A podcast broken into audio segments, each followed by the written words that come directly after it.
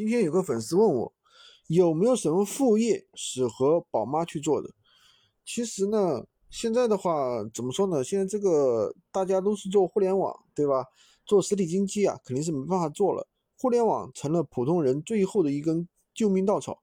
那么，互联网到底有什么项目可以做呢？其实有很多，比如说电商、微商、自媒体、知识付费、社区经济、内容经济、直播带货，对吧？短视频等等。太多太多了。那么首先呢，有很多人去做这个拼多多店群玩法，就是说白了就是拼多多无货源，对吧？那能不能做呢？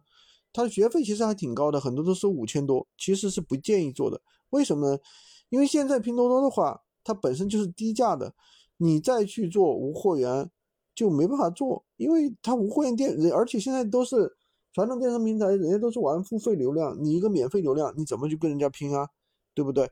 那么第二个呢？有人问我，哎，短视频带货好做吗？有人说三九八带学员好像学费不高，对吧？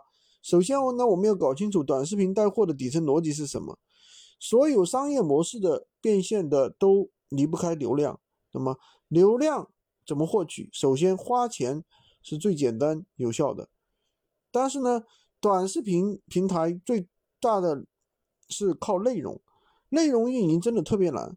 如果说你没有几年的一个经验，也没有策划团队帮你去策划，是做不起来的。所以说，短视频带货的话，并不适合普通人去做。那么，对于新人小白，没有资金、没有人脉、没有经验，更没有资源，选择什么样的项目比较合适呢？我觉得，首先是零到一一个突破，不管什么项目，先开出第一单特别重要，要在最短的时间内能够产生结果，然后呢，再去放大去操作。电商是其实是普通人最佳的一个出路，制定自己一个清晰的目标，开启互联网的一个赚钱的一个方法，对吧？那么，其实电商里面的话，其实闲鱼电商相比传统电商，相比跨境电商又相对容易很多。为什么？因为传统电商都是非常困难的，那么我们的跨境电商相对来说比较简单，而不是那么复杂。只要把握了好的方法，做起来就比较容易。